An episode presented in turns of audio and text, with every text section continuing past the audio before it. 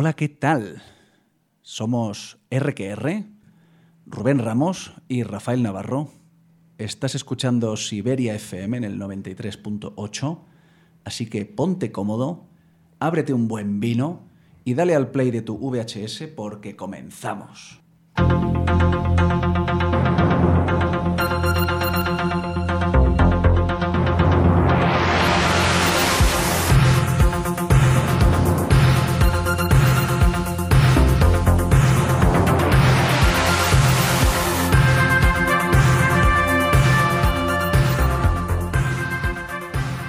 Episodio 2. Muy buenas, don Rafael, ¿cómo estás? Oh, oh, subidón, subidón. Tenemos el episodio 2 entre manos. Eh, hola, hola a todos, ¿cómo estáis? Bienvenidos, como decía Miguel Ríos. Buenas noches, bienvenidos. Qué dos semanitas, ¿eh? ¿eh? Con el podcast y con tanta descarga. Lo primero que tenemos que decir es que estamos muy agradecidos a todos nuestros radioescuchantes y nuestras ¿eh? además por todos los mensajes de apoyo eh, y todos los consejos, que como bien he dicho la promo, ¿qué vamos a hacer con los consejos, Rafa? Eh, bueno, pues como ya sabéis, lo que decimos siempre, como en democracia, vosotros decís, pero luego nosotros hacemos lo que queremos, básicamente, porque eso, de eso se trata, RQR. es un placer otra vez estar aquí, no me lo puedo creer, que tenemos por delante otra hora y algo más de radio, de contenido, traemos pues como siempre, traemos básicamente la creme, de la creme. Traemos algo de crema. Variedades. Sí. Cultura. ¿qué, tal estás? Porque en estas dos semanas nos ha pasado un poco de todo. Bien. Eh, podemos contarlo, ¿verdad? ¿Qué tal estás de esa mordedura de, de culebra? Eh, eh, sí, sí, sí.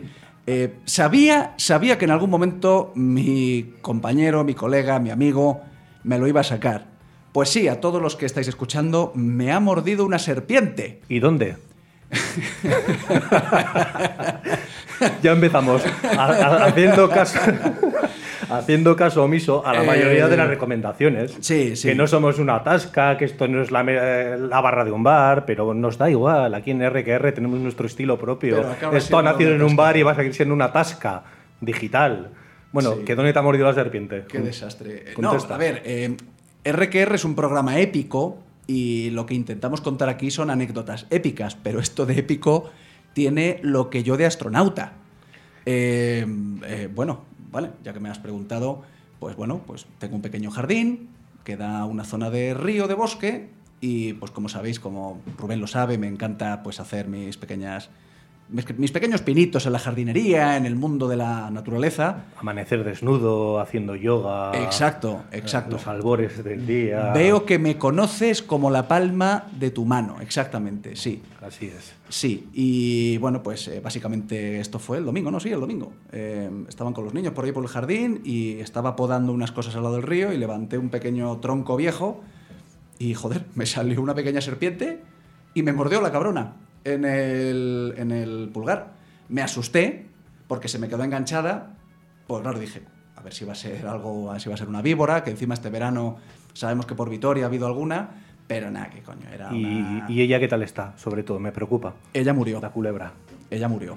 No me extraña al morderte. Mira, mi, mi semana o mis semanas no han sido tan interesantes pero me he marcado un Pedro Sánchez el otro día en, un, en una conocida cadena de supermercados de, de, Vitoria. ¿Has intentado dar un golpe de Estado o qué has hecho? No, no, no, no te lo vas a creer, pero me encontré con don Iñaki Urdangarín en, en la sección de chocolates y además, no sé, me salió el saludarle. Gran deportista y mejor persona. Un saludo a Iñaki Urdangarín. Un saludo. Además, pensé en tantearle como, como invitado. Yo creo que será uno de nuestros invitados. Eh, es, un, es vitoriano, ¿verdad? Eh, él es nacido en Vitoria. Sí, sí, por, por supuesto. Un insigne vitoriano. Insigne entre comillas, jefa. Eh, deportista olímpico. Pero bueno, voy a explicar lo del Pedro Sánchez, que últimamente ha estado muy de moda lo de saltarse el protocolo y caminar delante de, del rey. Pues yo lo que hice es saludarle y caminé delante de Urdangarín. O sea, me he hecho un Pedro Sánchez y luego me he sentido bien y todo, ¿eh? sí, hombre, a ver, también es verdad que Urdangarín ya de, de realeza le queda poco o nada, ¿verdad?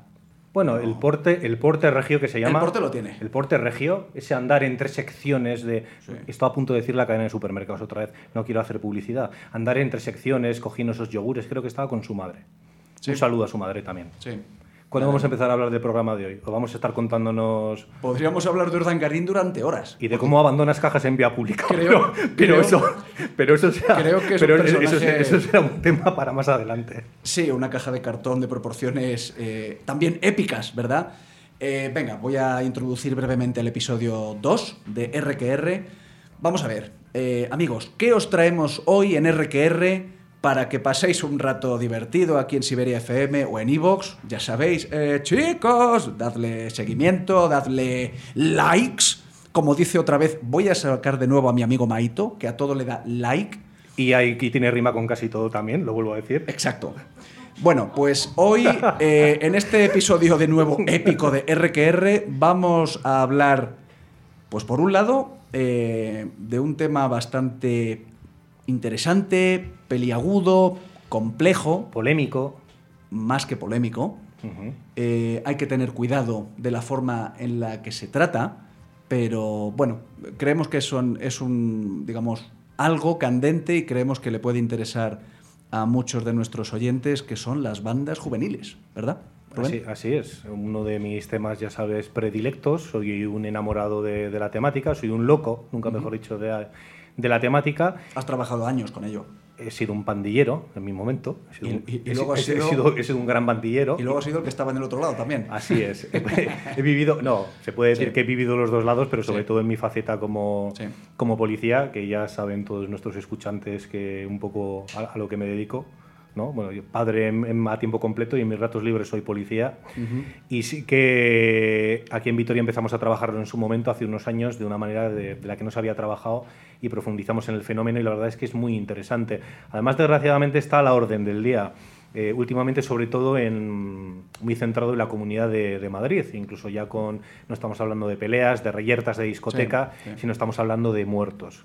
Y recientemente hemos tenido una noticia que va a ser nuestra nuestra cabecera, nuestro impulsor principal hacia el resto de información, hemos tenido la primera condena a prisión permanente revisable, que es la mayor pena eh, que contempla el Código Penal, a un pandillero eh, por un crimen cometido sobre un menor de edad. Bueno, ojo, has dicho Madrid, Barcelona, Valencia, Bilbao, Bruselas, Roma, Helsinki. O sea, esto es un fenómeno que está ocurriendo en todo Occidente y hay que. Sí, y además no, me, no me, quiero adelantar, pero con nuestro invitado, que ahora iremos poco a poco introduciéndolo, iremos hablando además de otras épocas, porque esto no es un fenómeno Hombre, eh, el tema de, bandas latinas, establecimiento y luego, vamos a decir, desarrollo, sí que es un tema de siglo XXI, pero mm, años 70, 80, 90 que nos gustan tanto, siempre ha habido bandas. Pero sí, vamos a seguir que nos. Me gusta. Eh, eh, ¿Os dais cuenta, como siempre, al final todo vuelve a empezar? Años 70, años 80, años 90, ah, la época mágica, la época dorada eh, después de, hablar de, este asunto, en esta sección, en nuestra sección de, El vicio del poder, por supuesto, hoy os traigo, oh, hoy os traigo una, auténtica joya. Una película enferma, enfermiza. ¿Toques? Eh, sí, sí. Eh, ya que vuelves a sacar una vez más continuamente el tema de la masturbación, Sí, esta es una película con la que hay mucha gente mm, que debería hacérselo mirar porque se habrán masturbado con esta película porque os traemos una película... Es tan enfermo eh, como el que pide reciente, pizza con piña. Reciente, es reciente, es una película bastante reciente, americana, del 2017, 18 me parece, eh, de terror, ¿vale? Ya os voy adelantando. Em, y el protagonista no es Iñaki Urdangarín. No, no. Queremos cerrar el círculo aquí. Quizás para la segunda parte, me gustaría, pero bueno... Eh, y después de, esta película, que ya os digo, os va a gustar, de verdad os lo digo, y ya, os, ya, os anuncio que automáticamente después de escuchar este episodio vais a ir a vuestro videoclub particular. Si os atrevéis. Si os atrevéis. Si os atrevéis. Eh, ¿Qué tienes hoy en primera plana? Jo, pues traemos, estoy súper contento. no me digas quién es. No, no te voy a decir quién es pero traemos a nuestro primer invitado de verdad, porque el otro día las preguntas te las, te las hice yo a ti. Sí, fue un desastre. Y me quedé con una sensación agridulce. Fue un desastre. yo como, como entrevistado... No, y no, me, yo como entrevistador, al final porque nos queremos mucho y salvamos un poco la sección, pero bueno, hoy traemos a un entrevistado de verdad, a nuestro primer protagonista. Avánzame algo. Mm, es un hombre de Vitoria. Sí. Muy polifacético. Sí. No muy polifacético, no es compañero mío. Sí y nos viene a hablar de mm, temas en principio inconexos, eh, algo relacionado con el tema de bandas juveniles, algo relacionado con el desarrollo personal y nos va a venir a hablar. Bueno, no te voy a adelantar más. Vale. Te jodes y esperas. Venga, ya está. Venga, me parece bien, es, es tu sección, eres dueño y señor de tu castillo. Eh, después de primera plana, eh, uf, es que, ¿cómo, cómo introducir algo? Eh, venimos con Springsteen. Entonces la gente dirá, ¿Springsteen? Yo ya sé todo lo que tengo que saber, yo ya he escuchado todo lo que tengo que escuchar de Springsteen. Ojo, porque vivimos en la época de la canción rápida, de Spotify, de que tengo una lista con 200 canciones. No. Os voy a traer, os voy a retrotraer a esa época en la que todos pues nos comprábamos nuestro disco, nuestro CD, nuestro cassette, nuestro vinilo y escuchábamos el disco completo. Hoy os traigo una auténtica joya, pero reciente, de uno de los grandes reyes, personajes de la música contemporánea. Y os, os adelanto, como sabéis que me gusta decirlo, una auténtica delicia. Y pues después de eso, pues avanzaremos ya para el episodio 3, ¿no? Básicamente creo que tenemos la estructura ya montada del episodio 2. Eso tú que te, que te preparas todo mucho. Yo que me lo sé, me lo leo. Tú que lees, tú lees y improviso. Esto, esto es así. ¿Qué va, qué va, qué va? Yo leo a Kierkegaard. ¿Que tú, haces, qué, ¿Que tú haces qué? Es un pequeño guiño, Rubén. No, No, no, no, no, no lo entiendo. Luego, luego me lo explicas, ¿vale? No, con esa camiseta de Buzz Lightyear que llevas... Eh, has- has visto, ¿eh? Es que me gusta, me Eh, gusta, me gusta. Lo sabía, lo he traído por ti. Me gusta. Me quedo con la 3, Toy Story 3. Mm, bueno, puede ser. Es de largo... ¿Qué, qué película? ¿Pero por qué, por qué te gustan las, las películas infantiles? ¿A ti también? No, Toy Story 3 no es infantil. Hay películas infantiles que me gustan, pues como, no sé, a mí me gusta mucho La Bella y la Bestia, por ejemplo. Es me como- encanta. Es como para discutirte algo de una película. Es como... No, eh, tú dame tu opinión. O sea, a mí me encanta La Bella y la Bestia, es pero como hablar con el papa de hostias sagradas. Que no, pero es que luego hay películas que se supone que son infantiles, pero que luego tienen un trasfondo adulto que ya quisieran para ellas otras películas pseudo cinéfilas y pseudo... Como Porquis. Eh, no, no, en absoluto, en absoluto. Estamos hablando de cosas completamente diferentes, estamos en planos completamente opuestos en este momento, que de eso se trata RQR. Sí, estamos uno enfrente al otro además. Eh, bueno, Venga, sin dale. más preaviso, creo que nos vamos con nuestra, bueno, pues eh, siguiente sección, el vicio del poder.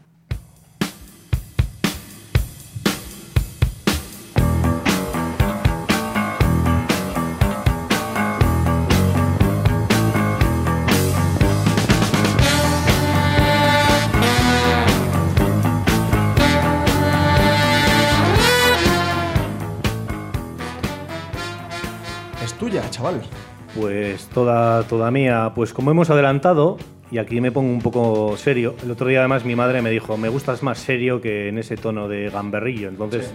hay que hacer siempre caso a las madres. Inténtalo. Lo voy a intentar. Eh, intención de RQR es empezar con el programa de hoy un ciclo sobre esta temática. Además que da para mucho, como bien la ha descrito Rafa, tiene innumerables adjetivos calificativos. Mm, desgraciadamente siempre está de moda. Desde la irrupción en el año 2000, eh, inicios de albores del siglo XXI, con el, el asesinato de Ronnie Tapias, que ahora repasaremos, que va a ser parte del contenido de este primer capítulo. Y queremos hacer un monográfico en los próximos cuatro programas. Así ya de paso, jefa, nos aseguramos tener cuatro programas más. ¿eh? Eh, nos dice que sí, no muy convencida, pero Fichamos bueno. por temporadas, me gusta. As- Así es. Y, co- y- y cobramos por programa. Luego diremos lo que, co- lo que cobramos. Pero bueno, entonces vamos a empezar un, un- un ciclo hablando sobre bandas juveniles y sobre todo el inicio de todo esto quiero que sea una noticia que es una gran noticia. Y además, eh, nuestro programa que siempre quiere tener un gran trasfondo social, queremos mandar constantemente mensajes, eh, mensajes relativos a valores. Bueno, Vamos a leer textualmente para no equivocarnos. Primera condena de prisión permanente revisable, como hemos dicho, la pena, vamos a decir, capital o la mayor pena que recoge nuestro Código Penal aquí en España, eh, para un pandillero, un integrante de una banda eh, juvenil, banda latina, por matar a un menor de edad. La Audiencia Provincial de Madrid ha impuesto por primera vez en este país la pena que estrenó, desgraciadamente, la reconocida Ana Julia Quesada. No sé si, compañeros, os acordáis Eso de a ella. decir, eh, desde mi desco- desconocimiento, la prisión permanente revisable lleva ya años. No tanto. Bueno, Ten- no tenemos tanto, además eh, aquí... No sé, cuatro, cinco, ocho años, no lo sé, pero. Eh, tenemos varios condenados en España, creo que no llegarán ahora mismo a los 20. Además, aquí en Vitoria tenemos la desgracia de que uno de los condenados a prisión permanente revisable eh, fue por un asesinato cometido aquí sobre un menor de edad. Eh, no quiero recordarlo, no vamos a entrar en detalles, pero tenemos esa, pues bueno, tenemos esa triste, digamos, participación. En este caso, no es una sentencia firme, o sea, es decir, que todavía no queremos entrar en detalles muy técnicos, todavía se puede recurrir, o sea, es decir, que un abogado, ¿eh? ya sabes, abogado. Abogado. Saludos al abogado del anterior episodio que me ha escrito por Instagram para, para agradecernos eh, en las referencias que hemos, que hemos hecho a él. Abogado. Joder, macho. No voy a, no- no- así, así no se puede no se puede hacer una sección seria, ¿eh? ¿Qué quieres que haga? Estás disgustando- estás disgustando a mi madre. votando, me la pones votando, perdona. No, sigue. Me la pones votando, mira, muy de acorde, muy de acorde eh, con el apodo, el alias del condenado a prisión permanente revisable. Es un tal plátano. Desconocemos por qué le llamaban plátano, tampoco queremos saberlo, pero bueno. Bien, este chico y otros coleguitas suyos hace unos años, no tantos, en el puente de Vallecas, en Madrid, decidieron ir a por otro grupo de pandilleros, es una quedada realmente, quedan, pero bueno, eh, les hacen la 13-14 porque se abalanzan sobre ellos con botellas, con diferentes armas, con machetes y a, uno de ellos pues mm, lo pillan de mala manera y, y lo matan. Entonces, bueno, este chico realmente, eh, porque la legislación española eh, desgraciadamente no es tan dura como a algunos nos gustaría, y aquí estamos ya metiendo la primera cuña. Pumba, eh, esa ha sido la jefa. ¿Ves? Es así es imposible hacer una sección. Hablando de abogados, la jefa destrozando micrófonos. Jo, jefa, hablar de plátano y, luego verte coger el micrófono de esa manera, yo no me concentro, pero bueno, me voy a intentar reenganchar a la sección. Bien, este chico y la condena a prisión permanente revisable no solo viene motivada eh, por pertenecer a una banda juvenil. No nos quedemos con ese concepto y luego explicaremos, cuando entremos un poquito más de lleno e iniciando ya este ciclo de eh, monográfico sobre bandas juveniles, qué es una banda juvenil, por qué se caracteriza, cómo es el ingreso, cuáles son las características, pero sobre todo este chico se le adjudica, se le pena, se le imputa, se le investiga una tenencia ilícita de armas, una pertenencia a organización criminal, el asesinato del menor y además el intento de asesinato de otro de los menores. Les tendieron una emboscada y fueron a por ellos. ¿eh? Eh, es una sentencia pionera, porque hasta ahora en este país, y en 20-25 años que llevamos de bandas, vamos a llamarlo así, desde hemos comentado los albores del siglo XXI, no habíamos tenido una condena de este calado. Es un buen mensaje para mandar.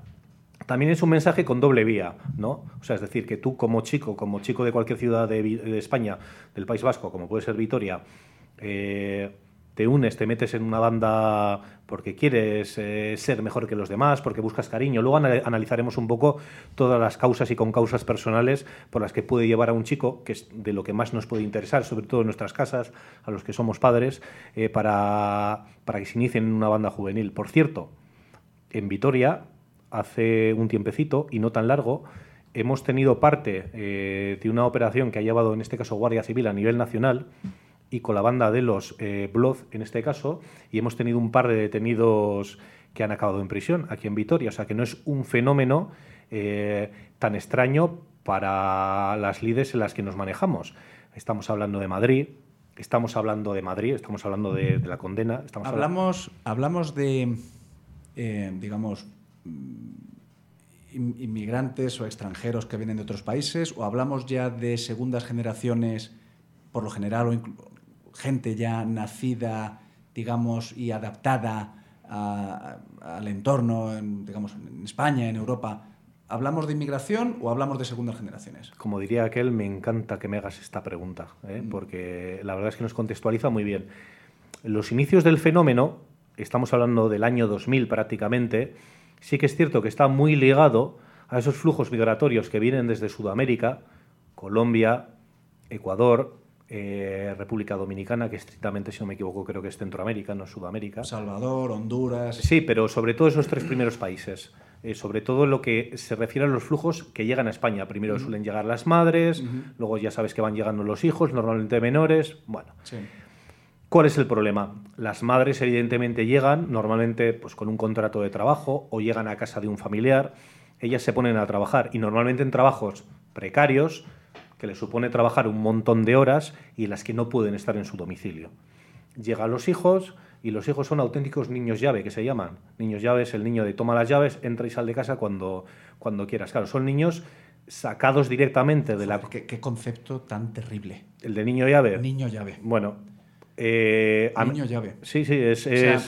porque em, somos padres, somos madres los que estamos aquí. Todos los, cuatro que estamos, sí, somos padres. Y yo pienso en mis hijos. Y madres. En, cómo los cuido en mi día a día, en cómo estoy con ellos y en lo que los, claro, lo que los quiero. Y me pongo en el pellejo. No, no me puedo poner en el pellejo. Pero me intento imaginar el sentimiento de esas madres, que lo he visto, de lo que pueden sentir cuando no vean a su hijo de 12, 13, 15 años o hija eh, desde las 7 de la mañana que salen de trabajar hasta las 9 de la noche que lleguen a casa, sin saber lo que ha pasado, lo que está haciendo o lo que no está haciendo, con quién va, pobrecitas. Pues mira, te voy a poner mm, a colación de lo que estás diciendo un ejemplo muy claro. Y habiendo investigado un poco, porque evidentemente el fenómeno me interesa, pero hay que prepararse las cosas y muchos datos. El asesinato de Ronnie Tapias, al que antes he hecho alusión, en el año 2003, a la salida de un instituto eh, en la provincia de Barcelona, es un chico que matan, siendo menor de edad, porque lo confunden con otro chico que se llama como él, de la misma nacionalidad que él, en este caso colombiano. Y la historia viene de una reyerta pelea previa en un local de ambiente latino, un sábado a la noche probablemente, un viernes o un sábado a la noche, donde chocan eh, Latin King, en principio con, con Nieta, si no me equivoco. Eh, a este chico le van a buscar al instituto, en plan vendetta, y se equivocan. Eh, le clavan un puñal en el, una puñalada en el corazón y además una de las frases significativas es que el chico muere sin saber por qué muere, que eso tiene que ser brutal. Ya te digo, buscando un poquito de información y luego viendo un poco qué decía la familia, una familia colombiana, trabajadora, asentada en Barcelona, ellos habían venido desde Colombia, además primero viene la madre, creo que luego el padre, luego los dos hermanos mayores y luego él, que era el Benjamín, eh, y claro, vienen buscando una vida mejor. Tú imagínate, ¿no? Como padres, en este caso, eh, porque sí que es cierto que en este fenómeno muchas, muchas veces al final no se sabe quién es la víctima y quién es el agresor. ¿no? Porque al final quien acaba muriendo muchas veces en este tipo de reyertas es porque estaba también en la reyerta. Mm. Pero este chico sí que es cierto que es un error y que lo van a buscar. ¿Eh? Sí, pero que estoy seguro. Ronnie Tapia estoy seguro que no solo ese chico, sino que habrá muchísimos que no estamos oyendo o que oímos que son situaciones prácticamente idénticas. Seguro, seguro. Sí, luego... Estar en el momento inoportuno, en el lugar equivocado y eh, es, un desastre. Sí que es cierto que el fenómeno, y así vamos avanzando un poquito, porque vamos a intentar diseminarlo y organizarlo un poquito en cuatro capítulos. Eh, en cada uno daremos pinceladas sobre diferentes cuestiones, pero aquí sí que es cierto que nos tenemos que quedar con que el fenómeno en sí, en España, en las grandes ciudades, probablemente Madrid, Barcelona. Es real.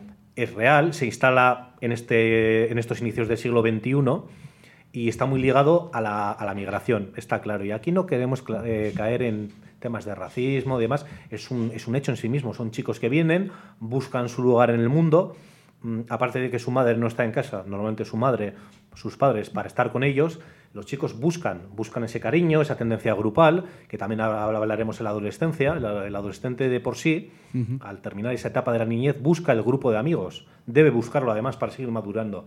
Y ellos buscan ese cariño, ese grupo de amigos, y se relacionan pues, con quién. Es decir, con sus iguales, pues igual con el vecino, que también es eh, del mismo país, o con el primo. Y en ese momento es donde se empieza a torcer la cosa. Sí que es cierto que según va evolucionando el fenómeno hasta llegar ahora, al año 2020, y todo lo que está pasando en Madrid, eh, vamos a decir que la explicación, el origen vira un poquito. Eh, y conectando con lo que has dicho antes, es muy posible eh, que ya sean chicos de segunda, incluso tercera generación. DNI, español, eh, que eh, el otro día además lo hablábamos tú y yo, eh, tomando como siempre... No me siento de allí, pero tampoco me siento de aquí. Sí, como aquello que pasó en Francia en el año 2005, creo que estuvimos hablando, aquellos dos chicos inmigrantes que uno murió electrificado en una persecución policial y en Francia se levantó una auténtica ola de incendios. Vamos, una revuelta prácticamente social y aquellos chicos, muchos, la mayoría de ellos inmigrantes del Magreb, eh, argelinos, marroquíes, decían que no se sentían eh, ni de aquí ni de allí, o sea, ni de su país de origen, porque igual lo habían visitado una vez en verano, pero tampoco se sentían franceses con las mismas oportunidades. Hoy he visto. No sé si el fenómeno se puede hacer un paralelismo entre lo que ocurrió en Francia, perdona Rafa, y entre lo que está ocurriendo ahora. Eh, aquí siempre intentamos además ser mm, explicar, pero no justificar, porque me quiero acordar en esas tantas cosas que hago yo en mis redes sociales, en mis charlas por ahí, de una entrevista que tuve con un chico, con un, expandillero que vino de Honduras, que luego se asentó, tuvo aquí un mal comienzo porque tuvo un delito de sangre, ingresó en un centro de menores. Y recuerdo un comentario de estos que te hacen en redes sociales detrás de un nick, eh, pues eso, sin, sin, identificarse, ¿no? Con esa valentía de como que yo, que era una vergüenza que yo como policía o como criminólogo, las dos cosas, que estuviera blanqueando ese tipo de fenómeno. Te estás equivocando. Yo lo que estoy haciendo es entrevistar a un chico que además me está contando parte de su vida, Además, el íter de su vida al final ha conseguido cambiarlo, ahora es un chico tal, eh, lleva una mochila supercargada, yo no estoy blanqueando nada. Aquí no, vamos, no somos pros, pro bandas juveniles, pro violencia juvenil, eh, pro nada, sino estamos intentando explicar el fenómeno. ¿eh? Y además luego nuestro invitado nos ayudará bastante con ello porque es muy conocedor de cómo funciona la calle en Vitoria y de si el fenómeno aquí en cierto momento, que hemos tenido pinceladas y con esto vamos a terminar por ahí la sección, porque si no podríamos estar hablando hasta el siguiente episodio. Eh, como aquí en Vitoria, aparte de este operativo de los blogs de Guardia Civil y demás, hemos tenido esos grupos que a mí me gusta llamar pseudobandas, que por cierto, señores políticos, señor alcalde, un saludo jefe. ¡Ah! Ya salió el alcalde.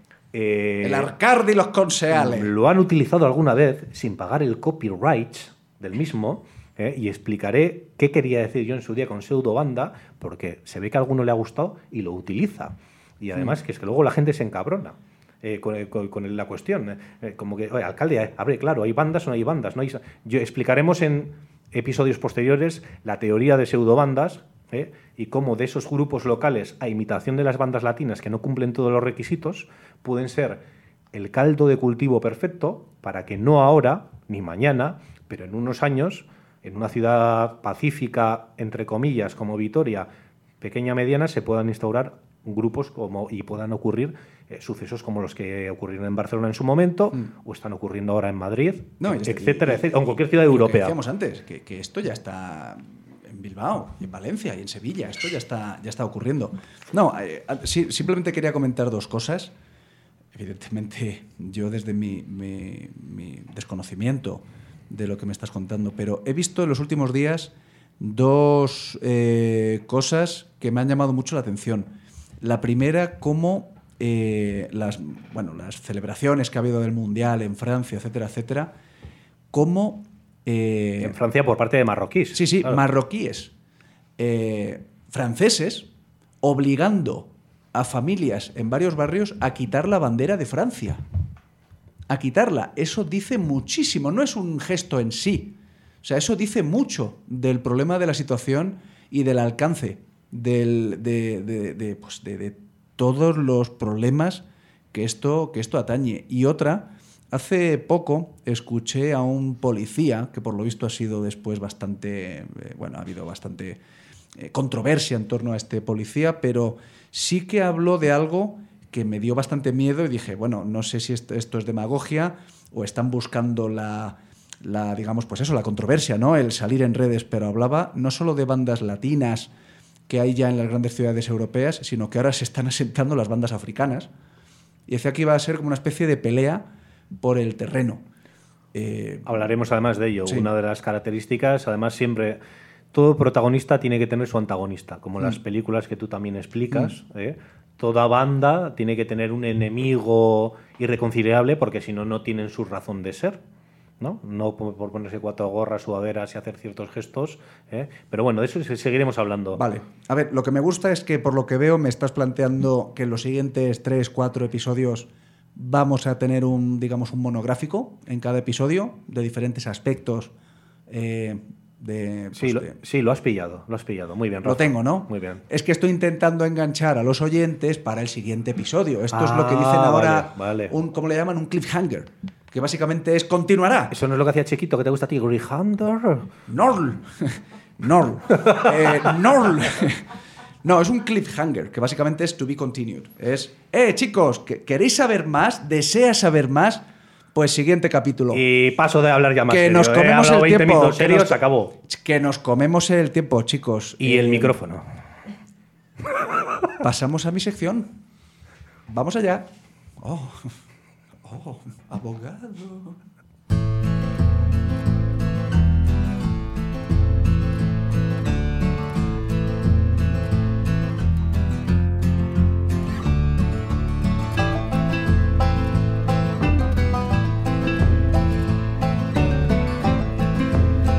Qué maravilla. Qué maravilla de de melodía, qué maravilla de... Es que sigo... Me, sigue flipando, me sigue flipando esta sintonía. La puedo escuchar un millón de veces y sigo alucinando.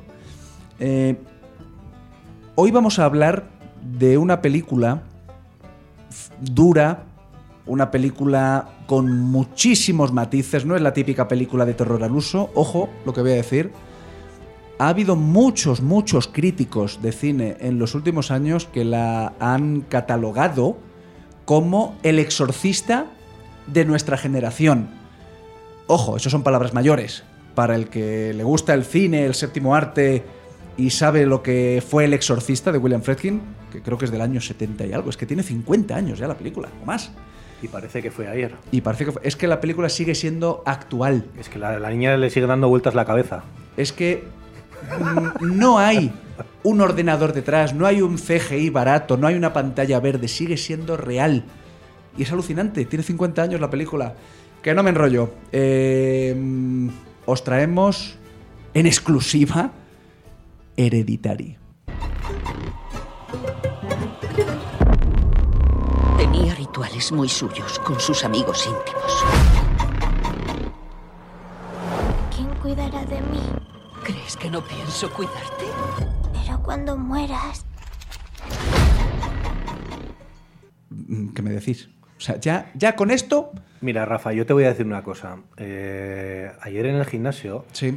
bueno, es esta semana anterior a- al El programa. gimnasio. Oh, ese gran sitio para hablar de Hereditary. Sí, bueno, cada uno hace sus cosas. Quiero decir, si te llego a decir en el baño, seguro que me, me criticas. Y volvemos a hablar de onanismo. No, en el gimnasio, en la bici estática, preparándome un poquito tus secciones también para que veas que me intereso por lo que haces. Joder, la verdad es que me puse el tráiler, spoiler, como se llame, ¿no? que es un poquito el corte que has metido tú. Hostia, estoy, Ojo, Estoy- ojo me- lo que este pedazo de cabrón me acaba de soltar. Que para prepararse el programa de una película, no se pone la película, se pone el tráiler. Sí, pero ¿sabes lo que pasa? Que no me he atrevido a ver la película. Porque vi primero el tráiler. Es lo que te estaba diciendo, macho, que no me escuchas. O sea, yo aquí las esperaba mallas una que yo- tertulia sesuda, una tertulia profunda de se Hereditary. suda, no, eh, se sudaba en el gimnasio Sí. mientras me preparaba la. Y me Toma, dice, no, chiste- es que he visto el malo". tráiler, he visto el tráiler. Hereditary es, eh, es una película de terror, de muchísimo terror, tiene una atmósfera insana durante toda la película. Pero Es- muy psicológico, ¿eh? Sí, es una de las películas y, eh, amigos, amigas, eh, os reto, poneos Hereditary y vais a ver como desde el minuto 2 vais a sentiros mal y vais a tener una sensación continua de malestar. Vais a tener ganas de quitar la película. Eh, ojo. Y de muy tomar- impor- y no, de no, no, no. eso- eh, muy importante. No hay sangre. Apenas hay sangre. No hay sustos baratos como se hacen ahora. Los, ¿Cómo le llaman? Los jump scares. Que básicamente es te pongo la música, te la voy subiendo, subiendo, subiendo y ¡pa! No. Bueno, Aquí- pero, pero hay dos o tres toques im- impactantes. por ¿eh? supuesto, por supuesto, es cine de terror. Eh, es una película muy, muy comedida en diálogos, en duración, en montaje. tiene un reparto en estado de gracia, ahora hablaremos de ello brevemente, eh, pero os quiero poner otro pequeño corte para que vayáis haciendo boca de lo que significa esta película.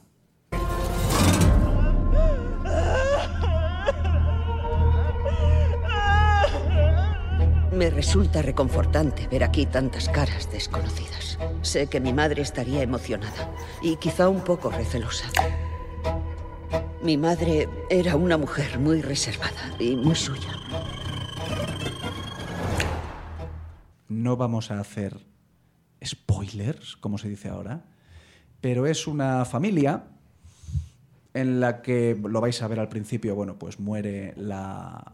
Ligeramente disruptiva eso lo copio de uno de los... Eh, sí, sí, disruptivo, ahora todo es disruptivo. Sí, la abuela muere y se origina una situación en la familia que va evolucionando. La madre, que es Toni Collette, que es una actriz deliciosa, eh, todo el mundo la recuerda porque fue la madre de Pequeña Miss Sunshine. Mm. Esa película maravillosa, pues es la madre, una actriz muy independiente en Estados Unidos, pero que aquí eh, tiene un papel brillante completamente fuera de su registro. Está Gabriel Byrne, que es otro pedazo de actor. Hay otro par de secundarios típicos de la gran factoría de actores secundarios en Estados Unidos, que eso siempre lo ha defendido mi padre, la gran tradición de actores secundarios en Estados Unidos. Y la película te va metiendo poco a poco dentro de una atmósfera insoportable. Agobiante, ¿no? Agobiante, exacto, exacto, agobiante. Llega un momento que te cuesta respirar. Si realmente te metes en la película, porque además lo importante aquí es que estamos hablando de una gran película. No es la típica película que dices, oh, mira, me ha, dado mucho miedo, pero realmente se le ven las costuras. No, no, es una gran película y gran parte de la culpa, o toda la culpa, la tiene Ari Aster. Ojo, el director hoy, en 2022, tiene 36 años. Es un niño. Pues ya ha dirigido dos películas, está dirigiendo la tercera. Esta la dirigió con 30 años. Esta era la primera, ¿verdad? Fue su estreno. Sí, sí, eso es. Había dirigido un par de cortos insanos, un par de cortos completamente surrealistas.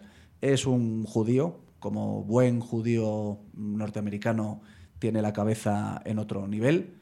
Y el guion es suyo, la producción es suya. Contrató a varios ex compañeros de la carrera que hizo, creo que fue entre Los Ángeles y Nuevo México y, el guion es suyo. En mi opinión, esta película tenía que haber ganado más de un premio. Ganó algunos, si investigáis lo podéis ver, que ganó algunos premios, pero vamos, para mí es una película no infravalorada, porque todo el mundo la valoró muy bien, pero se habló, entre comillas, poco de ella. Y, ¿Pero qué pasa? ¿Es posible que se esté valorando ahora más con el tiempo? ¿Es la típica joya que se vaya valorando Eso ocurre muchas veces, que con el tiempo van cogiendo inercia, el boca a boca, los círculos, etcétera, etcétera, y la van encumbrando. Y es, eh, pues, eh, la primera escena potente de la película es de lo más horrible que yo he podido ver eh, en un cine.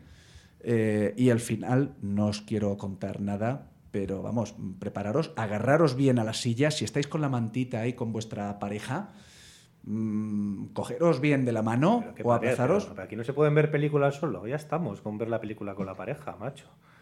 Bueno. Es que esos comentarios son para que luego no duermas en el sofá. O sea, y es que yo lo tengo claro. Ya. Ya. Pues reconócelo. He de decir, Reconócelo he de y, cerramos la sección. He de decir. Si no, no la cerramos. He de decir que a mi mujer.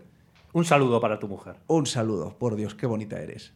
He de decir que le dio tanto miedo que muchas escenas ya sabes cómo las vio. Con la mano delante, mirándome a mí, diciendo ya, ya. Porque realmente. Ojito con Hereditary. Venga, otro clip, otro clip. ¿Mamá? Esto no me gusta, no me gusta nada. ¿Qué está pasando? ¡No vuelvas a levantarme la ¡Soy tu madre! ¡Para, por favor! Mamá, ¿qué está pasando? ¡Que pare! ¡Que pare! No me gustaría estresar aún más a mi familia.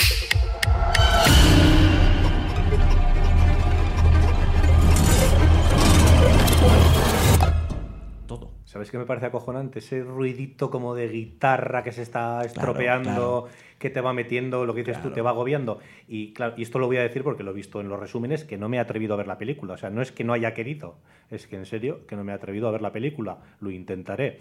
eh, esa imagen sale en uno de los trailers. Sí, sí. El chico, el hermano mayor, cuando Sí. está en clase, se ve reflejado, por eso que no estoy adelantando nada que no se vaya a ver, se ve reflejado, digamos, en la ventana, sonríe el reflejo, ¿no? Cosa que no está haciendo él y de repente es como si alguien le estampara la frente y la nariz contra el pupitre Exacto. y le rompe la nariz y se echa para atrás, además gritando como de una manera, o sea, no es además no es una escena tan gore como efectivamente como, como se puede presuponer. A mí me parece brutal. No, no, si es que es una película Simplemente que- si la, si la película es como esa escena, pues una prolongación de esa escena, mm, vas a tener Te iba a decir, te iba a decir con pocos recursos. No, realmente tiene bastantes recursos, pero muy bien utilizados.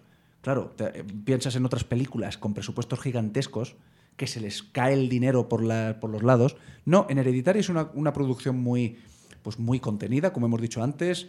Tiene lugar dentro de una casa, tiene lugar dentro de una iglesia, son espacios cerrados. Eso evidentemente contribuye a esa sensación de agobio eh, de espacios pues, muy pequeñitos, eh, diálogos con doble sentido muchas veces.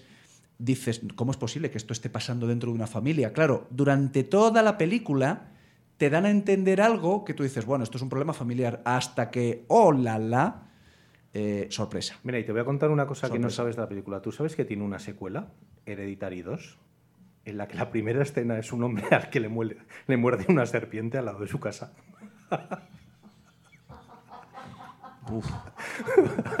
Era ya para cerrar la, para cerrar la sección, ¿eh?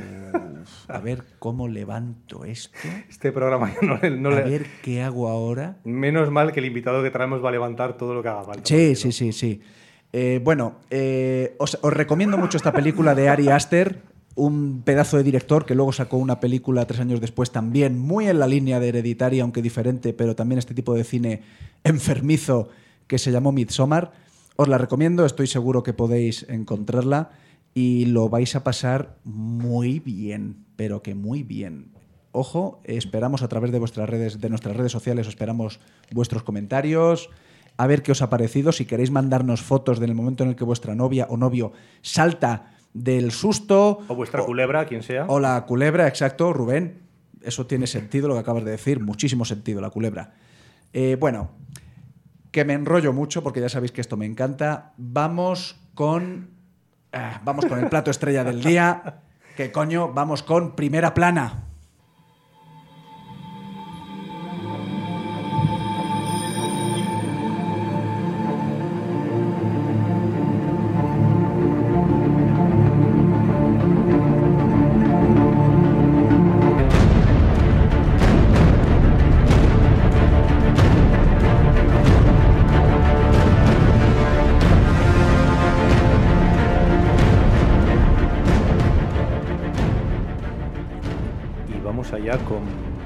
Plana y nuestro invitado, nuestro primer invitado. Vamos a hacer una breve presentación para que le conozcáis, pero enseguida ya vais a ver cómo, cómo se deja conocer y, cómo tiene una vida súper súper interesante.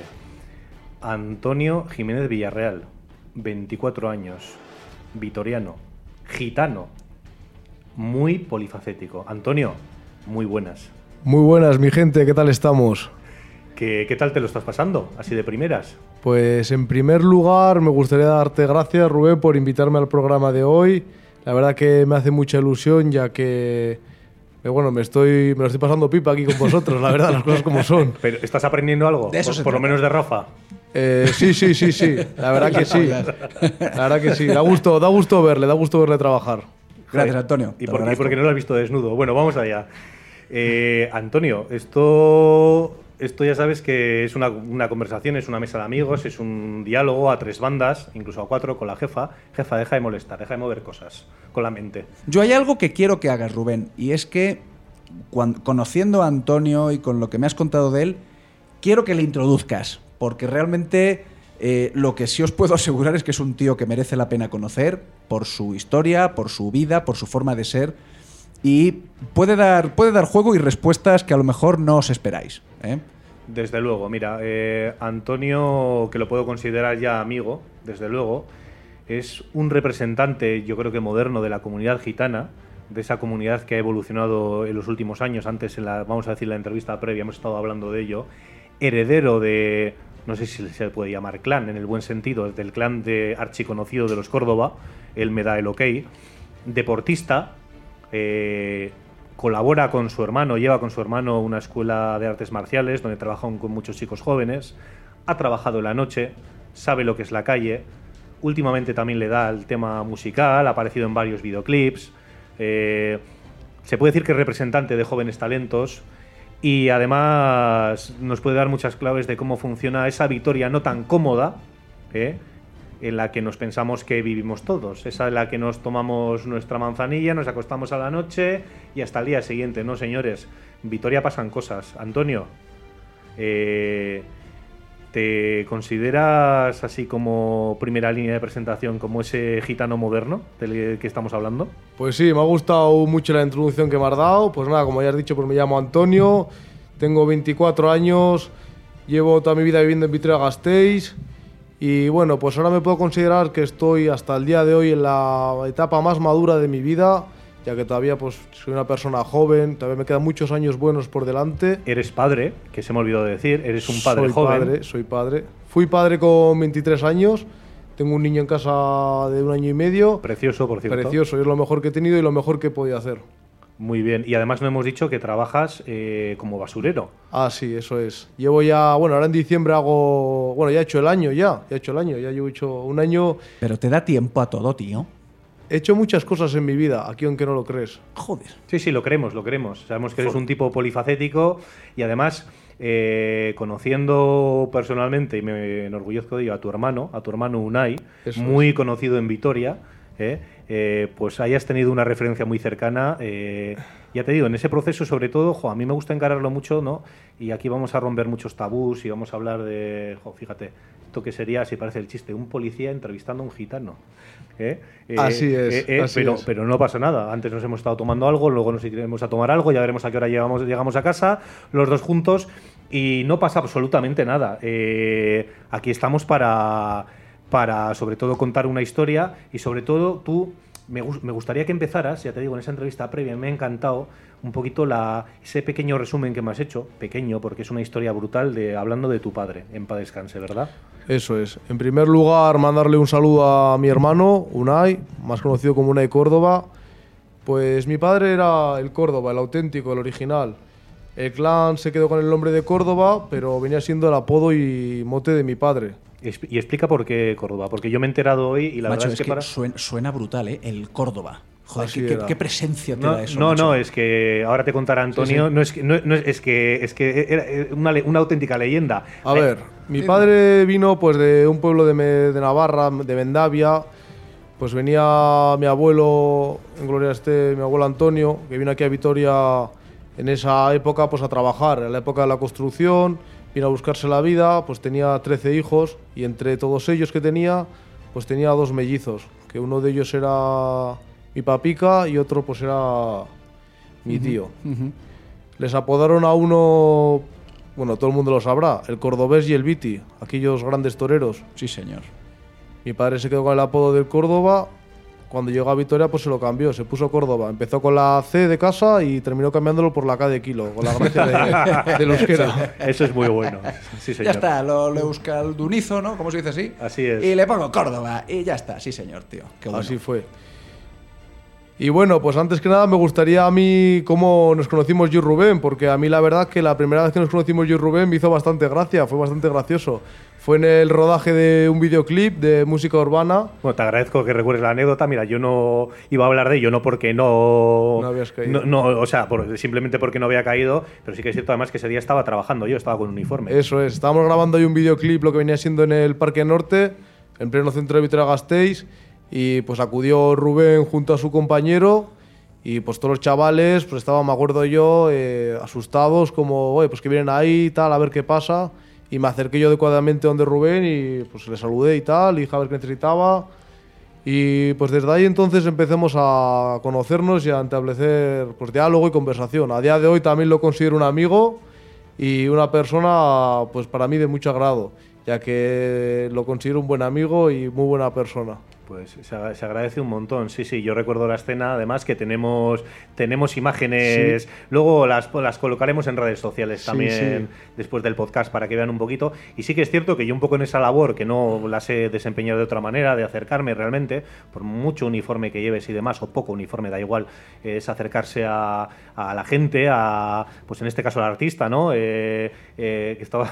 eh, tu, tu Sí, dime, dime. Nada, te iba a decir que nada, que nada, dale, dale, adelante, adelante. No, vale, vale. Adelante. Acercarme al artista, en este caso tú que estabas con él ayudándole y demás, y es cierto Eso que los es. chavales estaban acojonados, algunos escondieron sus cosas, probablemente, alguno tendría sus porretes Hmm. y demás, pero bueno, de nada nos habría servido entrar ahí como el séptimo de caballería, haber desalojado el Parque del Norte, porque realmente no estabais haciendo nada, nada ilegal, sino que ibais a, a grabar un videoclip, y era asegurar un poquito, ¿verdad? Esto estábamos hablando de asegurar un poquito la zona, dar algunos consejos y demás para que no tuvierais Y más que nada, pues problema. también, pues ve lo que estaba haciendo eso, porque yo entiendo que es de fuera, pues ahí ves una, pues no sé cuántos chavales podemos haber igual, 100 chavales tranquilamente. Se- seguramente, Nos sí. juntemos igual de 100 chavales ahí. Yo en principio el tema de la música lo hago por amor al arte, me gusta ver cómo se graban los videoclips, interesarme por demás artistas del género urbano de la ciudad. He tenido también contacto con algún artista de, de primera, de primer nivel que ha estado pues algún concierto que he estado con él, en camerinos y demás. Pero a mí me gusta pues conocer lo que es la ciudad, ¿no? Pues porque al final, si no nos apoyamos y conocemos lo que tenemos aquí en nuestra ciudad, por mucho que haya afuera, jamás vamos a crecer pues como debemos hacerlo. Además es importante eh, poner en valor, ¿no? Porque hablando además muy conectado con el tema de bandas juveniles y toda esta moda eh, musical del trap, del drill y estos géneros, ¿no? Que son un poco eh, contraculturales, ¿no? Urbanos pero contraculturales. Eh, el pensar que no todo, te quiero decir, no todo chaval que es un cantante de trap, te puede gustar más o menos la música, quiero decir. Probablemente no es eh, Rafa, ese rap, ese hip hop, ¿no? De los años 90, ¿eh? Na- Sí. na- de, eh, de costa a costa en los Estados Unidos, evidentemente no tiene esa calidad. Pero bueno, realmente se ha conectado mucho con el fenómeno de bandas juveniles, en ocasiones con razón, porque muchos chavales que se han dedicado a la música, luego a su vez jugaban a ser pandilleros. Y va muy relacionado con la música, con la estética, jugar, ¿verdad, eh, Antonio? es. Está de moda ahora taparse la cara, eh, pues un poco el rollo, dar una imagen. Que a mí me parece perfecto que todo el mundo pueda hacer lo que quiera. Pero tú, como has dicho, si eres un buen chaval, nunca te has metido en problemas, nunca te has metido en lío, no tienes por qué ocultarte de nada, ni esconderte. Eh, ¿Tú eso, Antonio, alguna vez mm, lo, lo ves? O sea, porque, porque hay, claro, hay, por supuesto, hay estereotipos, evidentemente, ya Hmm. Sí. todos lo, lo conocemos. Em, claro, pero coño, pues, lo de siempre, pagan justos por pecadores. ¿Tú eso cómo lo ves? Porque al final, joder, sabemos de ti, pues bueno, que, que- que eres un tío hecho y derecho, un trabajador, un currante, coño, pues como hay que ser en esta vida. Así es. Tú eso, como, como gitano, Hmm. orgulloso de ello, por supuesto, porque tienes que estarlo, eh, y además de un clan y de una estirpe tan conocida, ¿tú eso cómo lo ves?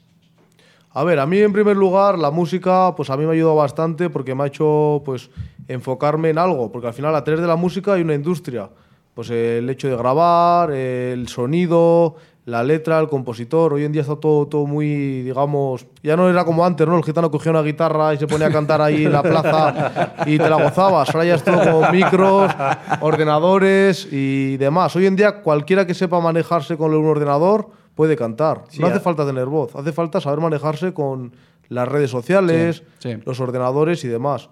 A mí me parece genial porque yo a raíz de interesarme por la música, pues me empecé a interesar un poco también por las habilidades, la cámara, el micro, el ordenador y demás.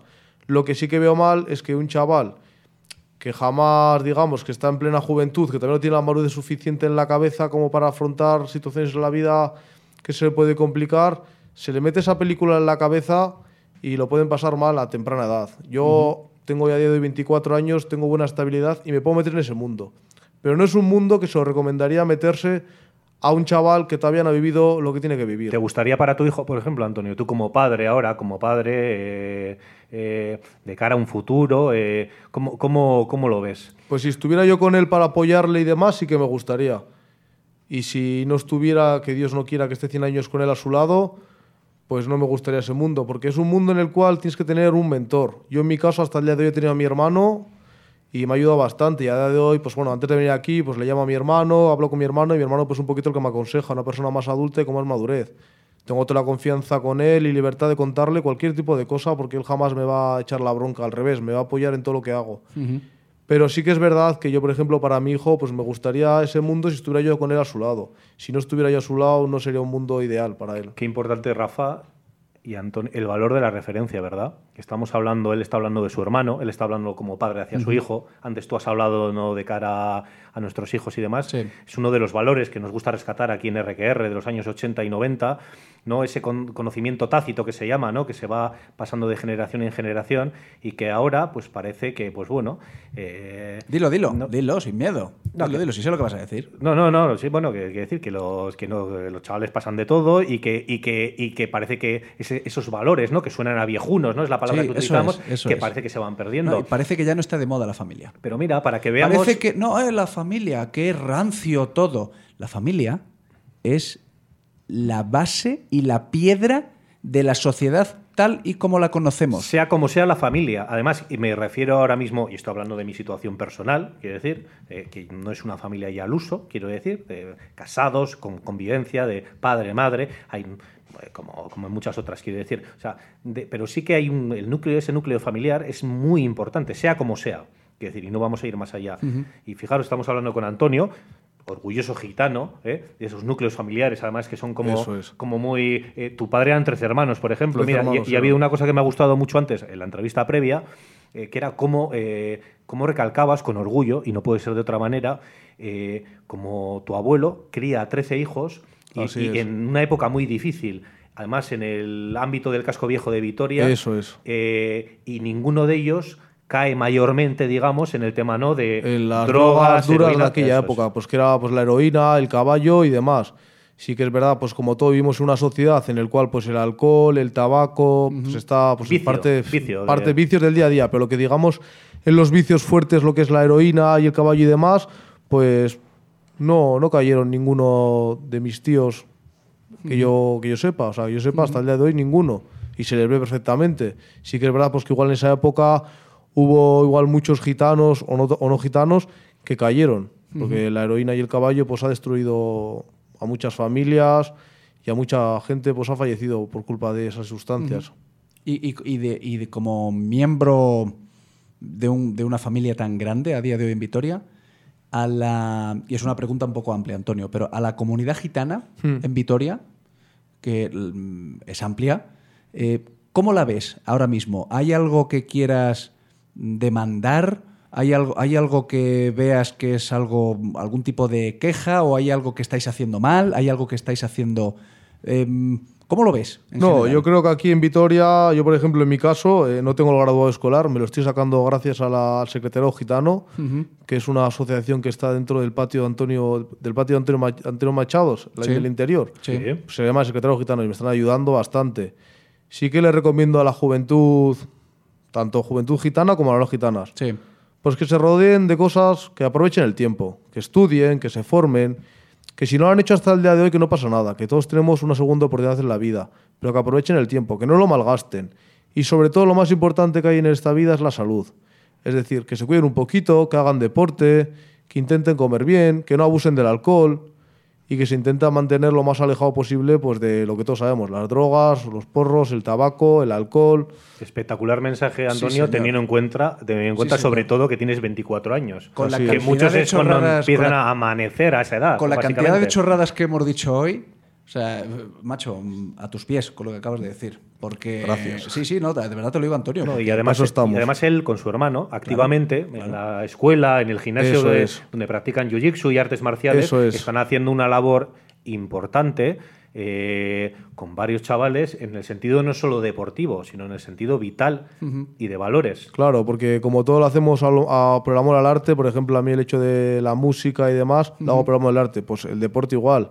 Yo comencé con, bueno, igual antes, pero más o menos que tenga recuerdo, con 12, 13 años empecé a conocer el mundo del boxeo y hasta el día de hoy lo practico. Estás He competido... fuerte, estás fuerte, se te ve. Sí, ando, ando, me cuido. He competido a nivel amateur, boxeo, kickboxing y demás. Mi hermano pues le pilló también, lleva bastantes años haciendo deporte. A día de hoy pues llevará 10 años, o 9, 10 años practicando mm, el BJJ, el Brazilian Jiu-Jitsu, que es un arte marcial, el cual se hace con kimono y demás, que viene pues del tema del judo, Bueno, pues tiene una historia, pero ya la contaremos en otro episodio. Y, ayu- ayudáis a, a chavales pequeños. Eso es, mi hermano pues ya lleva ya 10 años con el equipo. A día de hoy montó en septiembre un club, junto a además personas que han ayudado en el proyecto del club. Y pues tenemos una escuela, un club, escuela o como lo quieras llamar, porque al final esto, lo, como lo hacemos amor al arte, no lo haces una hora, esto tus 24 horas del día. Al igual que tienes que dar una imagen, tienes que ir a la mañana a abrir el negocio o el local y cerrarlo.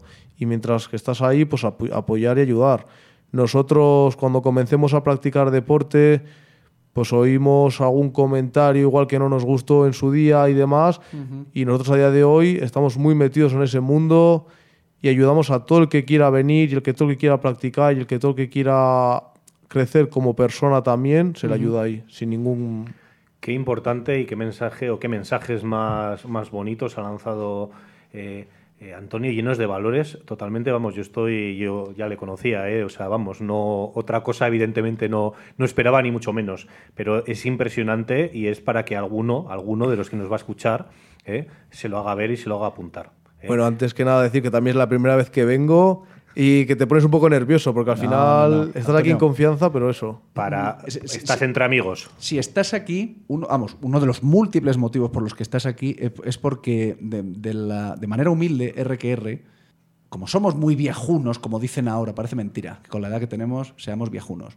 eh, hay una cosa que intentamos mm, trasladar ¿no? y hablar de ello abiertamente y es, pues, esos... Rubén lo dice siempre, valores. Eh, sí, tíos, lo que teníamos, porque es que se están perdiendo de una manera acojonante. Sí, esa manera de saber estar, de trabajar. De, dejar, de dejarse bigote. ¿Has Sí, visto qué bigote traído bigote. hoy? Sí, ya lo veo. De ser un tío con bigote. Un tío, bueno, Antonio tiene también buena barba. Eh, Tiene- tiene- tiene un buen bigote Antonio también, sí. Hombres, mujeres, trabajadores, humildes, sin tanta estupidez de la época del show off, del aparentar, de la red social, de mira lo que estoy haciendo, de me voy a Cádiz a hacerme una foto para que la vean mis amigos. No.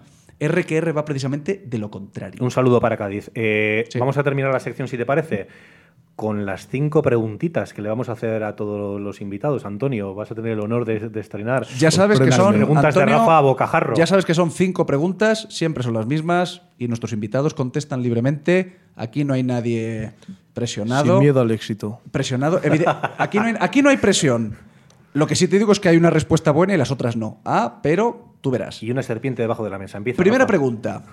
Antonio, tienes que elegir o comunismo o Sylvester Stallone como presidente de tu país. Dame un segundo que procese la pregunta en la cabeza. Procésala. Hostia, ¿eh? Procésala. Silvestre Stallone. Silvestre Stallone era el de Rocky, ¿no? Claro, tío. Claro, Antonio. Vale, vale, Bueno, vale. Claro, es que tú eres más joven, claro, pero sí, sí. Silvestre Stallone era el de Rocky. Hostia, comunismo, Silvestre. Pues, comunismo, comunismo. Vale. vale. Eligió mal. Bien, Antonio, mira, esta te va a gustar. Esta es muy. ¿Cuál es la mejor lección que recuerdes que te han dado en tu vida? Que recuerdes, ¿eh?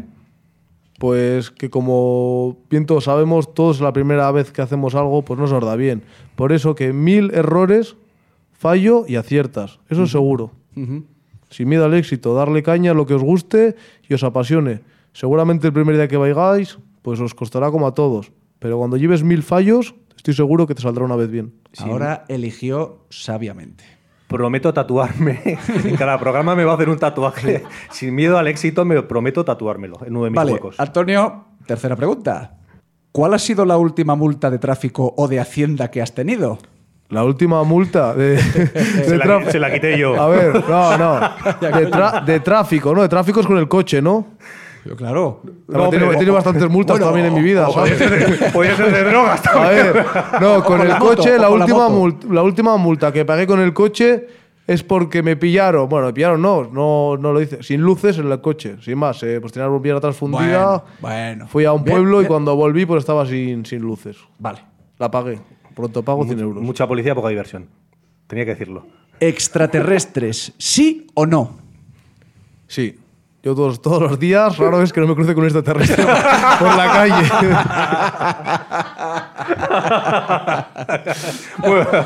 Eh, para enmarcar, para enmarcar, Antonio. Y la última.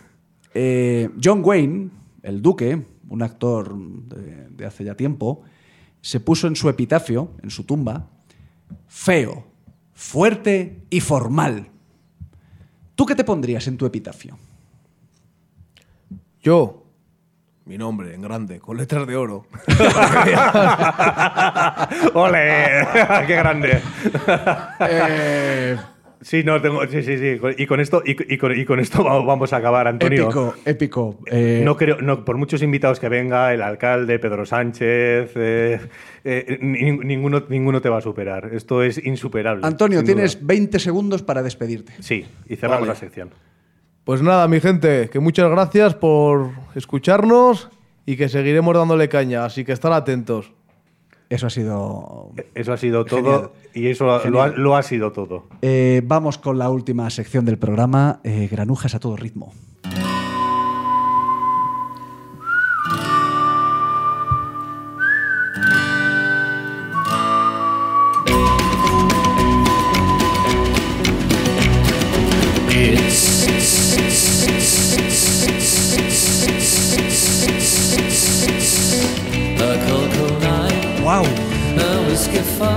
¡Wow! DJ Begoña, DJ Begoña. en cabina. Eh, esto es, en mi opinión, la mejor canción, el mejor tema de los Voo Devils, a los que saludamos efusivamente desde aquí. Es un grupo madrileño en el que canta mi primo hermano, Alfonso Navarro, Half Navarro.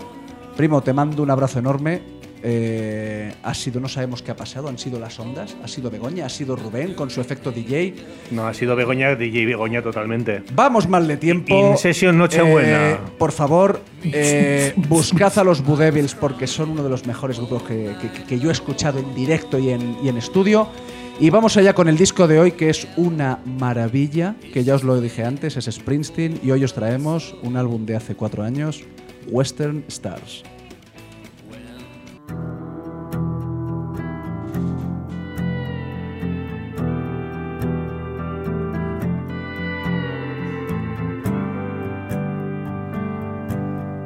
Wake up in the morning,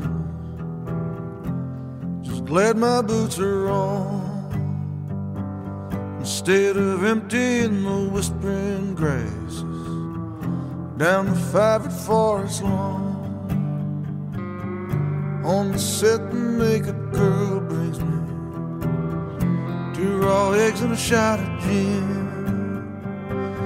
And I give it all up for that little blue pill promises to bring it all back to you again. Ride me down easy, ride me down easy, friend. Tonight the western stars are shining bright again. Es, es eh, sin palabras, sin palabras. Es un disco. ¿Por qué os hemos traído esto? Es un disco, como dirían algunos eh, de estos modernos, es un disco crepuscular. Springsteen ya todos le conocéis, es el rey, es el jefe, es de boss, ¿de acuerdo?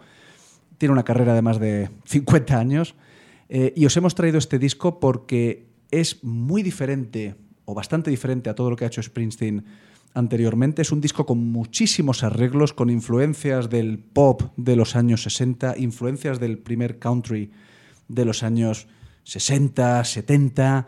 Es un disco de estudio muy, muy bien arreglado con, una, con, una, con su banda, con la Street Band, con su mujer, con la que lleva 30 años casado en, la, en, en el grupo.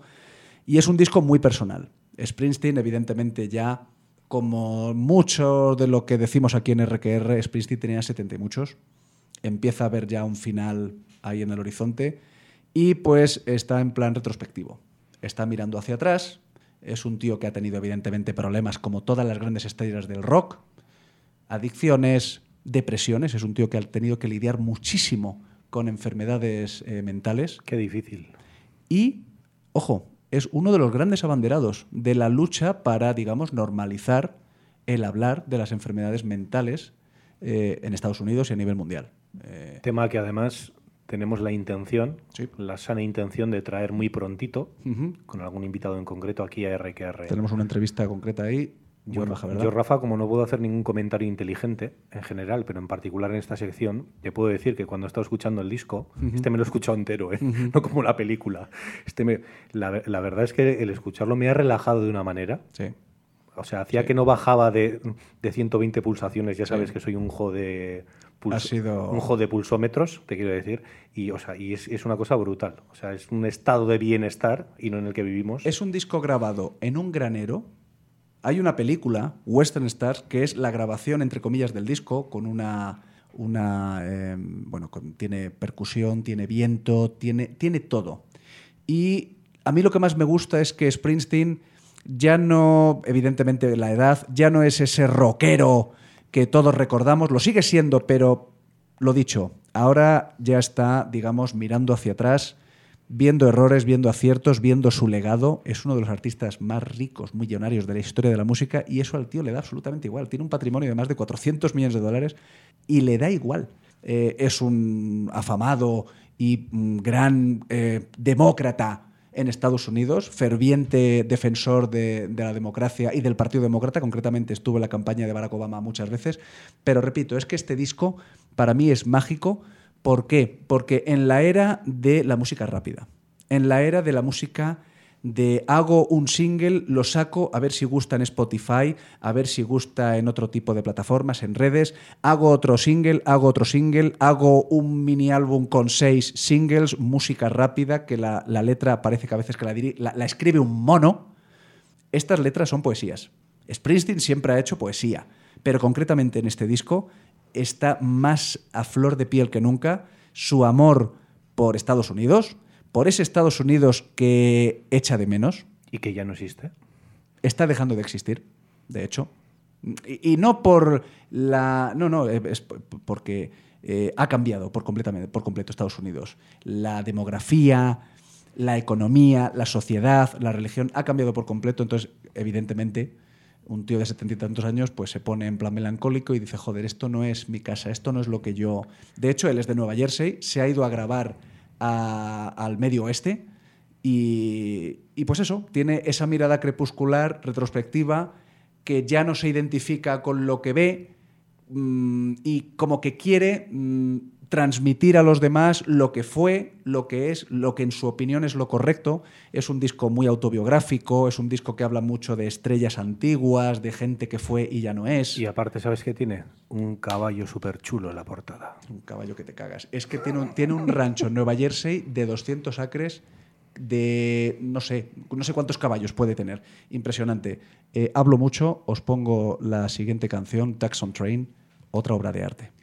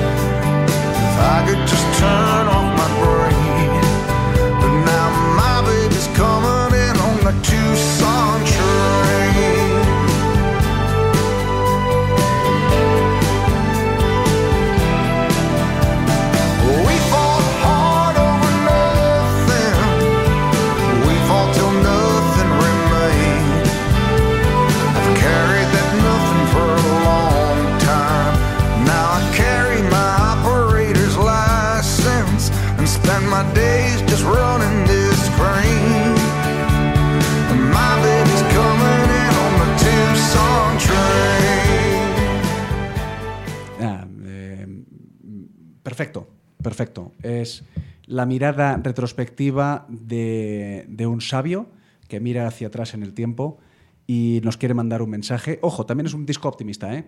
No todo es pesimismo de aquí al futuro. Es un tío optimista, se siente muy joven todavía y pensé que este disco sería perfecto para que lo escucharais. Os recomiendo que lo encontréis, que lo compréis, ¿de acuerdo? Que os Hashtag delicioso. Es que- es- Exacto. Es, que me encanta esa, esa palabra que utilizas. Delicious, delicious. Delicioso. Como Burilicious de, de Beyoncé. Bueno, eh, buscar este disco y si tenéis coche, os vais con el coche por Zaragoza y por el desierto de los Monegros. Si no os lo ponéis- compráis el coche, hombre. Os ponéis este, este disco que, que lo vais a flipar. ¿Qué? ¿Ahora qué? Vamos llegando al final. ¿Ya? Sí, ya. ¿Final? El final. La muerte es solo otro sendero que recorreremos todos. El velo gris de este mundo se levanta y todo se convierte en plateado cristal. Es entonces cuando se ve. ¿Qué? Gandalf. ¿Qué se ve? la blanca orilla. Y más allá, la inmensa campiña verde tendida ante un fugaz amanecer. Bueno, eso no está mal. No. No, desde luego. Desde luego que no, porque esto no es el final. Es el final del episodio 2, pero es el comienzo de muchísimas otras cosas. Toby Continuez. Eh, tío, qué bien me lo paso haciendo radio. Es, es increíble. Sí, yo también. Es increíble. La verdad es que disfruto como un charco, un guarro en un charco barro. Como un- ¿Te refieres como un gorrino? Claro, sí. Eso es. Venga, Eh, sí, que que no poco se nos poco olvide, que no se nos olvide que, ojo, hoy es Nochebuena. Estamos en Siberia FM. Y mañana Navidad. Eh, digo todo esto porque me lo está recordando mi jefa. Eh, DJ Begoña a los gente, platos. familia, hoy es Nochebuena. Lo único que os pedimos es que disfrutéis en familia, con vuestros amigos, con vuestros seres queridos. ¿Qué coño os vamos a decir de la Nochebuena? Comed todo lo que tengáis que comer, disfrutad porque estos momentos, qué cojones, hay que disfrutarlos. Y nos vamos, como hemos dicho siempre, con Eddie Murphy. Eddie Murphy. Dale, jefa. Eddie Murphy. A los platos. Y Eddie Antonio Murphy. Jiménez. Súbelo, súbelo, súbelo. Súbelo, que es Nochebuena. Que es Nochebuena. Dale, dale. Que es que. Es que me. Mira, mira, súbelo, súbelo, súbelo, Begoña. Vamos a esperar un poquito. Como sabéis, esta es nuestra. Nuestro cierre. Aquí termina el episodio 2 de RQR. Es un hasta luego. Es un hasta luego, efectivamente. Nos vemos en 15 días. Nos vemos en el 2023. Fíjate, ¿eh? ¿Quién lo iba a decir? Más culebras, más Antonios, Que ibas a llegar, más Rafas. que ibas a llegar al 2023, quieres decir. Iba a llegar a 2023 haciendo un programa de radio contigo. Pero bueno, escucharnos, escucharnos la, la repe el martes a las 22 horas, en iVox el podcast, que es gratis. Eh, le mando un saludo a nuestros amigos de Frikilanders en Siberia FM. Un programa que no os podéis perder. Un magazine de variedades que ya con el nombre lo dice todo. Frikilanders. Eh, qué maravilla. Y yo voy a mandar un saludo que no se nos olvide cómo empezó esto, a nuestros papis del colegio, a nuestros papis queridos. Hay unos cuantos, ¿eh? Hay unos cuantos, jo, es que si empezamos a decir los nombres no Pedrito, terminamos, ¿eh? Pedrito el Canario, Carlos, Borjita, Borjita, Borjita, Borjita. Borjita. Eh, Dani, eh, Pablo, Alberto, Javi. Nacho. Na- joder, Nacho, que no se nos olvide el gran Nacho. Qué tertulia de padres, coño. Es que, que bien me lo paso en esa tertulia. No hay micrófonos para todos, pero un día, jefa, vamos a venir aquí todos borrachos como cubas y la vamos a... Y al día siguiente en la cárcel todos con delito de odio. ¡Eh! No, no, no. Súbelo, Eddie Murphy, Eddie Murphy.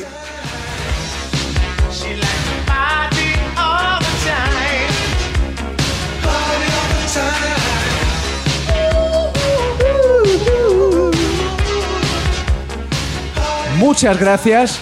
Muchas gracias a nuestros radioescuchantes. Volvemos muy prontito. Gracias, jefa, en la técnica.